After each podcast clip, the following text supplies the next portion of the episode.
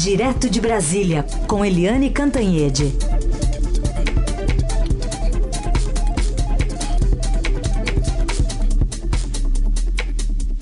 Bom dia, Eliane, como vai?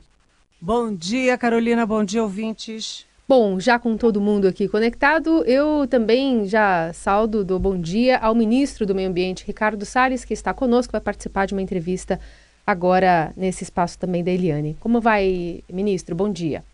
Bom dia, Eliane, bom dia, Carolina e todos os ouvintes.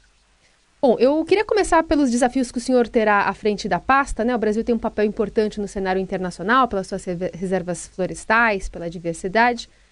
E o senhor já disse que, por exemplo, os dados disponíveis hoje não são suficientes para analisar o desmatamento, apesar do INPE apontar no ano passado que ele cresceu no Brasil quase 14%, que é uma área equivalente a um milhão de campos de futebol. O que o senhor vai fazer a respeito é, para ter dados confiáveis no final das contas, ao seu ver, e qual a meta do governo Bolsonaro para o fim de desmatamento? São duas questões importantes. Primeiro, ter informações mais apuradas, e para isso nós estamos procurando as diversas fontes, o INPA, o INPE, a Embrapa uh, e vários outros bancos de dados, para que nós possamos ter, junto com a informação do, do deflorestamento, né, que é a supressão de vegetação, que é o desmatamento comumente chamado, você ter embaixo toda uma linha de informações sobre onde efetivamente estão sendo feitos eh, esses desmatamentos. Eles eh, podem estar, como de fato estão, nós eh, conseguimos essa informação através da Embrapa, em grande medida, por exemplo, em áreas de unidades de conservação, demarcações indígenas, áreas quilombolas, enfim. da forma como é colocado, não só nacionalmente, mas internacionalmente, fica uma impressão de que o agronegócio e atividades produtivas desmataram em aumento de 14%. E não é necessariamente nesse sentido. Não são as áreas produtivas que estão acolhendo a totalidade do desmatamento. Uma parte desse desmatamento decorre de uma fiscalização ineficiente das próprias áreas estatais, conforme eu me referi há pouco. Então, o que nós estamos fazendo? Buscando dados e buscando informações, fontes de informações mais eh, bem detalhadas, inclusive o cadastro ambiental rural, que tem a maioria das propriedades já é, devidamente cadastradas, e nós vamos fazer uma sobreposição em tempo real para que nós tenhamos efetivamente uma noção exata dessa informação e não um número genérico que dá interpretação a várias, é, é, dá margem a interpretações de várias naturezas. Eliane. Bom dia, ministro, bem-vindo.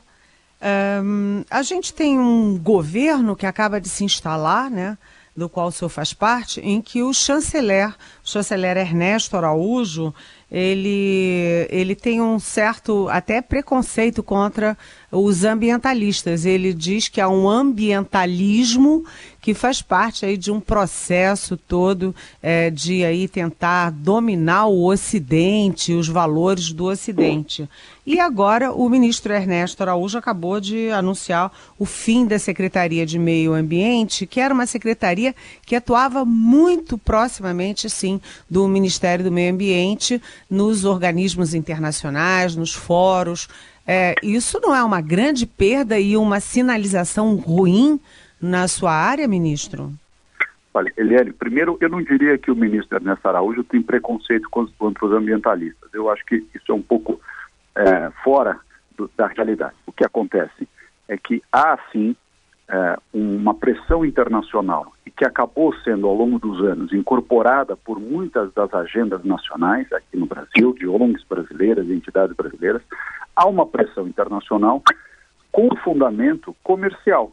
Então, nós achamos que muitas dessas manifestações de entidades internacionais, às vezes organismos multilaterais, são despretensiosas, não têm conexão com relações comerciais, mas, na verdade, são longamanos, elas são atividades disfarçadas de barreiras comerciais. Ao levantar temas ambientais em, eh, em fóruns, em organismos internacionais, muitas vezes o que está por trás é uma questão eminentemente comercial. É, isso se vê não só na área ambiental, mas se vê em outras também, na agricultura. Essa discussão que houve no exterior, uma campanha muito forte da, na época da Operação Carne Fraca, depois se verificou que eram movimentos específicos de dois ou três países que foram identificados, que estavam inflando essa questão contra o Brasil, justamente para ganhar mercado. Então, talvez a posição, repito aqui o que você comentou há pouco, a posição do meu colega embaixador Ernesto Araújo seja muito mais de reconhecer esses interesses comerciais que muitas vezes, nem, nem sempre, é claro, é, disfarçados de boas intenções em várias áreas, inclusive é, no meio ambiente. Com relação à mudança... A secretaria, né? É, exato, vou comentar isso agora. Com relação à mudança de é, composição, eu desconheço o detalhe, eu li ontem no jornal, ontem à noite, desconheço o detalhe da alteração, mas faço remissão ao que nós fizemos no Ministério. Nós, por exemplo, alteramos a Secretaria de Mudança de Clima para uma assessoria especial de mudança de clima. E colocamos essa assessoria especial em direta eh, conexão, trabalho próximo, direto, com o secretário de Relações Internacionais. Para quê? Para que os temas relacionados a mudanças de clima, não só compromissos já assumidos, mas também benefícios que nos foram prometidos e, na sua larga medida, até o momento, não foram dados ao Brasil, Quer dizer, há um grande discurso internacional de que tem bilhões e bilhões de dólares à nossa disposição e a gente não usa porque não quer. Não é bem assim. É, vamos, nós já fizemos um dever de casa muito intenso na área de preservação ambiental. O Brasil é modelo para o mundo e não um aluno que ouve lições de fora. Nós temos a agricultura mais sustentável, temos o campo, basta olhar. Dizer, nós temos os rios, as APPs, o Código Florestal, Reserva Florestal talvez o mais avançado do mundo. Então, esse é, suposto recurso disponível internacional precisa se converter efetivamente disponibilidade de recursos para o Brasil. Mas tem um detalhe, Eliane, que é importante, e aí é, repito a, a, minha mudança interna, a mudança interna que nós fizemos no Ministério, é transformar grande parte de discursos é, politicamente corretos, bonitos, bem estruturados, em ações ações de fiscalização, por um lado, que saiba, tenha bom senso, equilíbrio e noção eh, de separar o joio do trigo, portanto, fiscalizar quem está cometendo ilegalidades, mas também reconhecer, de outro lado, que muitas das supostas irregularidades não são. E, e é preciso que haja eh, uma postura correta do ente público em reconhecer que certas situações alardeadas aos quatro cantos, em muitos momentos, não são infração elas são simplesmente implementação de dispositivos legais e direitos de propriedade. Então, esse é um lado. E de outro, também transformar em investimento aquilo que é discurso. Ou seja, recebermos aqueles recursos internacionais que vários países eh, dizem ter colocado à disposição do Brasil, alguns eh, já subscreveram através do Fundo Amazônia, mas em muito menor escala do que se fala. Ministro, é, é, só, é, só me desculpa, mas eu queria insistir muito na questão da Secretaria é, do Meio Ambiente no Ministério de Relações Exteriores, que sempre foi muito ativa. Primeiro, eu fico surpresa de saber que foi tomada essa decisão sem que o ministro da área soubesse. O senhor acaba de, de revelar que soube pela imprensa. Quer dizer, uma área, é, a, sua área tem uma conexão enorme com o exterior, principalmente com a Europa, né? É, eu fico surpresa. O senhor não acha que isso é uma sinalização de desprestígio? Até porque o senhor lembra, né? A sua área, é, o meio ambiente ia ficar com a agricultura, aí não ia, aí ia. Quer dizer, é, o senhor está lutando aí contra leões para defender o meio ambiente, ou é impressão só? Não, nós temos que lutar realmente. Eu acho que o Brasil, você colocou bem esse tempo. Você, o Brasil é de fato, nós temos esse ativo ambiental e nós temos que defendê-lo de maneira intransigente. Nós temos que defender o meio ambiente de maneira muito consistente e nós temos feito isso.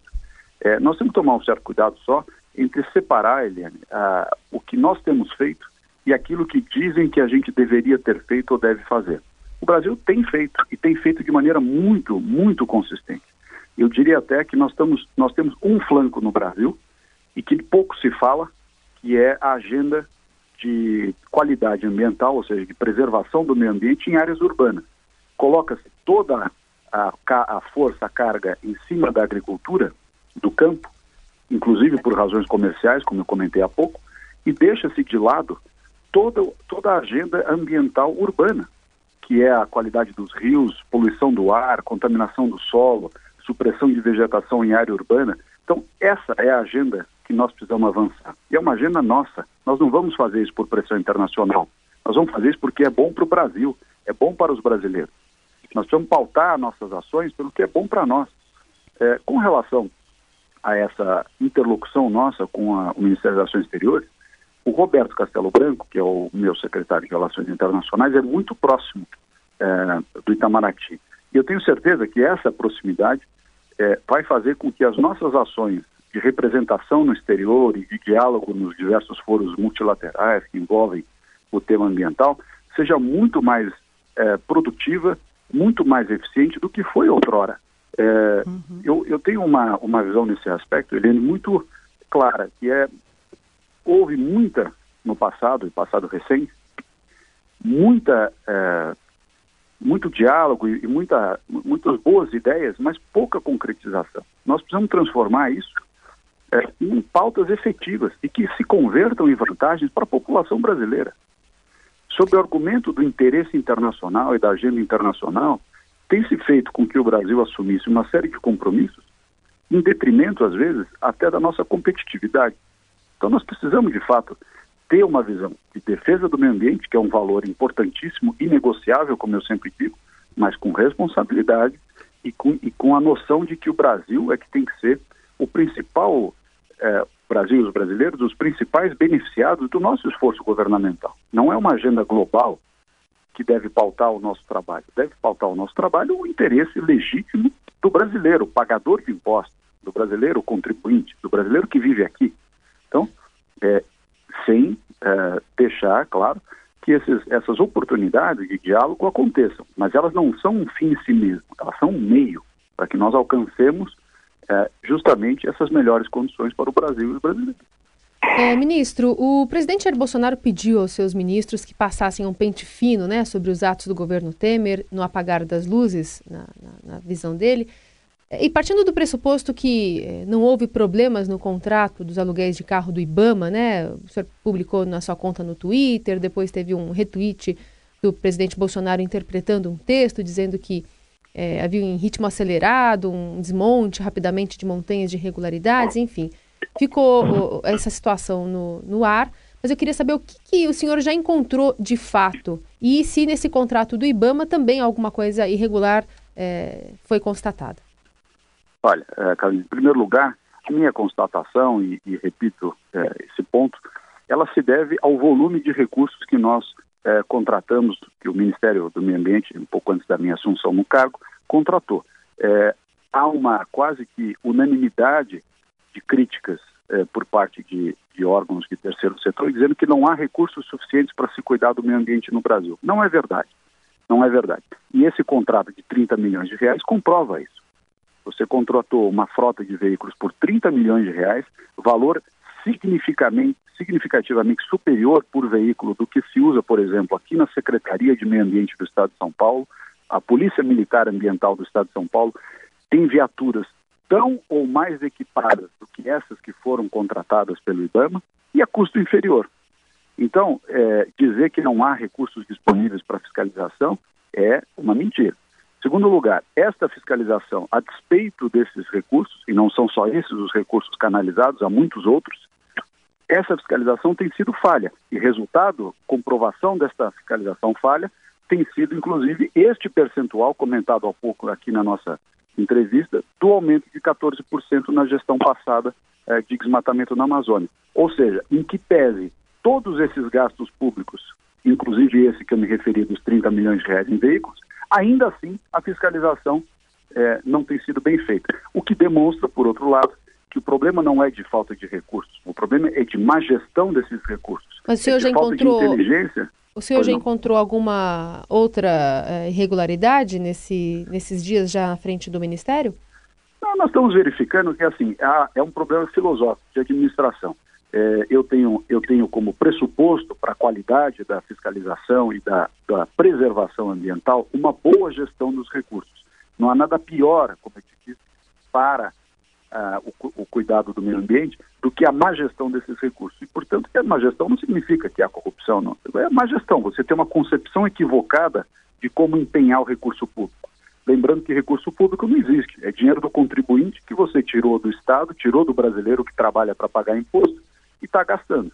O Estado é mero repassador desse recurso, né? É o gestor do dinheiro dos brasileiros, portanto é obrigação do ente público gerir bem né? gerir com eficiência, ter resultado sobre esse recurso empenhado. Nós não podemos ter uma política que custa caro e não gera resultado. É preciso ter uma política que dê resultado. Eliane, a última pergunta que a gente está encerrando já com o ministro. Muito nessa questão internacional, porque o senhor mesmo disse que o Brasil é líder natural nessa área. Né? É líder natural por tudo, né? pela Amazônia, pela é, água doce, pela, pelos ventos, pelo clima, etc. É, então, por que, que o Brasil desistiu da candidatura para sediar a COP e se há realmente a intenção de sair do Acordo de Paris? Olha, Eliane, primeiro, é, a decisão de sair da COP foi uma decisão do governo anterior.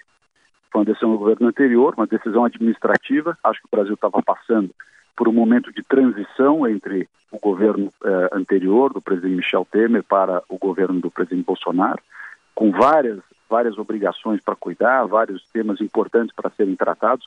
Então, eu tenho a impressão, eu não participei dessa decisão, não era sequer ainda indicado o ministro, né?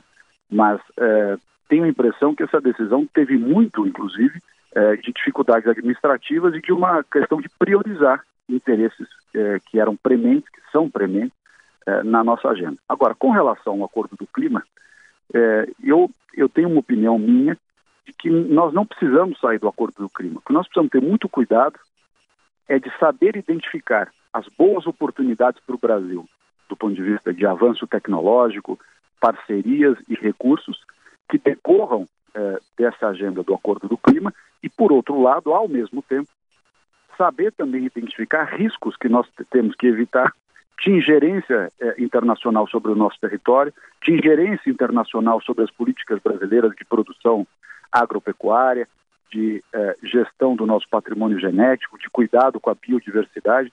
Quer dizer, a, o, o assunto Acordo do Clima por si só, ele não é nem totalmente ruim, nem totalmente bom ele é um princípio, ele é um guarda-chuva sobre o qual nós podemos fazer coisas boas e podemos evitar coisas ruins. E é nessa linha que eu acho que nós devemos caminhar. Muito bem, a gente agradece a participação do ministro do Meio Ambiente, Ricardo Salles, aqui no Jornal Dourado. Ministro, muito obrigada e bom dia. Bom, obrigada, bom dia. bom dia. E uma notícia que acaba de sair, Eliane, a inflação fechou 2018 em 3,75%, o um nível abaixo da meta definida pelo governo. Em dezembro, o IPCA foi de 0,15% menor para o mês desde o início do Plano Real, portanto, algumas repercussões eh, a partir dessa divulgação agora às 9 horas da manhã. Bom, mas ainda podemos ah, falar dessa entrevista aqui do, do ministro do Meio Ambiente. Então, ele admitindo, né, no final das contas, que ah, soube eh, pela imprensa dessa eh, transferência da divisão de clima, deixando né, de, de, de participar do Itamaraty e reafirmando basicamente o discurso de Jair Bolsonaro sobre algumas questões climáticas, né?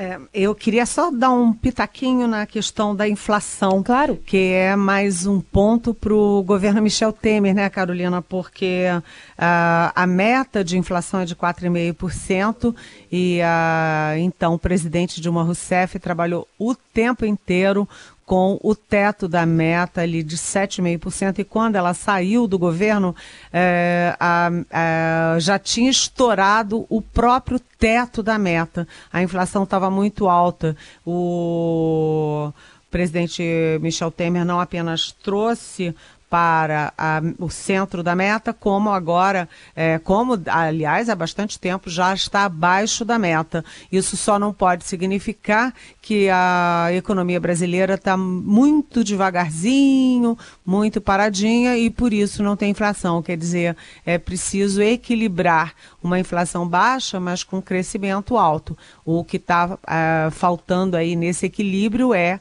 acelerar o crescimento. Agora, é, no caso do ministro, do ministro Ricardo Salles, a gente percebe claramente que ele fica meio pisando em ovos. Ele, ele tem um discurso forte que é combinado, que é alinhado com o do governo Bolsonaro, de que é, os países estrangeiros, os outros países e os, os fóruns internacionais não podem ficar impondo coisas ao Brasil, porque realmente o Brasil tem. É, regras muito, muito modernas e avançadas, tanto para a agricultura como para o meio ambiente. Isto é verdade, ele tem razão.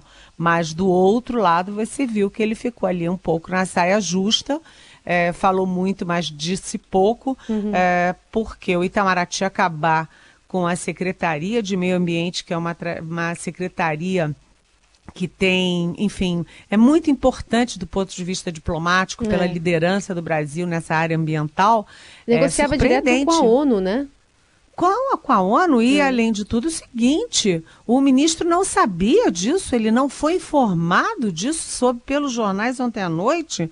Quer dizer, isso é mais um dado de que o governo Bolsonaro dá muita bola. Além disso, é, o ministro tentou ser, evidentemente, ele sim, diplomático com Ernesto Araújo, que é o chanceler, mas os textos do Ernesto Araújo são muito claros no sentido de meio desprezar aí o ambientalismo, que seria parte desse complô internacional contra o Ocidente, os valores cristãos, etc. Ele já escreveu isso, não é uma dedução minha, é, é escrito, formal, quem quiser vai lá procurar. Então ele está um pouco ainda assim, é, ele tem um discurso afinado de que é, do excesso de influência do exterior, mas ele ainda está um pouco confuso de como tratar esse menosprezo do governo na, com a área dele. É.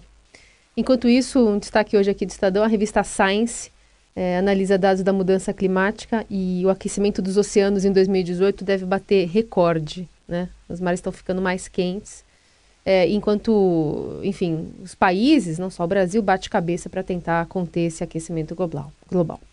Bom, 9h28, vamos falar rapidinho, Eliane, sobre essa decisão do governo sobre Boeing e Embraer?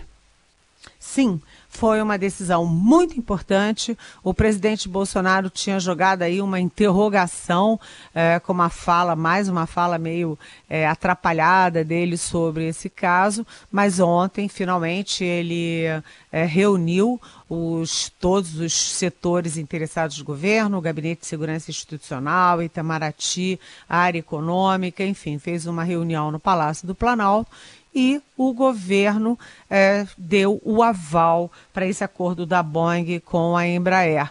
Lembrando que desse acordo surge, uh, surgem duas novas empresas, uma empresa com maioria de capital é, é, da Boeing para uh, os jatos, os jatos executivos, os jatos regionais de médio porte, que é o forte da Embraer, é, e uma segunda empresa para uh, a produção e distribuição dos cargueiros, o KC é, 390, que é, enfim, aí inverte, né? A, aí sim a, a, o Brasil, a Embraer, é, tem maioria das ações. Agora, é, o que ninguém está falando, mas é muito importante, é que um terceiro é, segmento da Embraer continua sendo 100% nacional, que é da área de defesa é, explicitamente, que é a área é, de é, produção e de desenvolvimento de tecnologia com os caças da Saab, né, os caças Gripen NG da Saab, que vem renovar a frota da FAB. Em vez de comprar os aviões é, de, da, da Suécia, o Brasil simplesmente tá, fez um grande acordo para a produção desses jatos, com forte participação da Embraer. Isso continua sendo apenas nacional, apenas da Embraer, porque tem uma questão de preservação da tecnologia que é envolve inclusive outro país, que é a Suécia. Muito bem, essa é a Eliane Cantanhede, participando conosco diariamente no Jornal Dourado, mas volta na segunda-feira para mais uma participação e os comentários políticos. Obrigada, viu, Eliane, essa semana e até segunda. Até segunda. Beijão, Carolina. Beijão, ouvintes.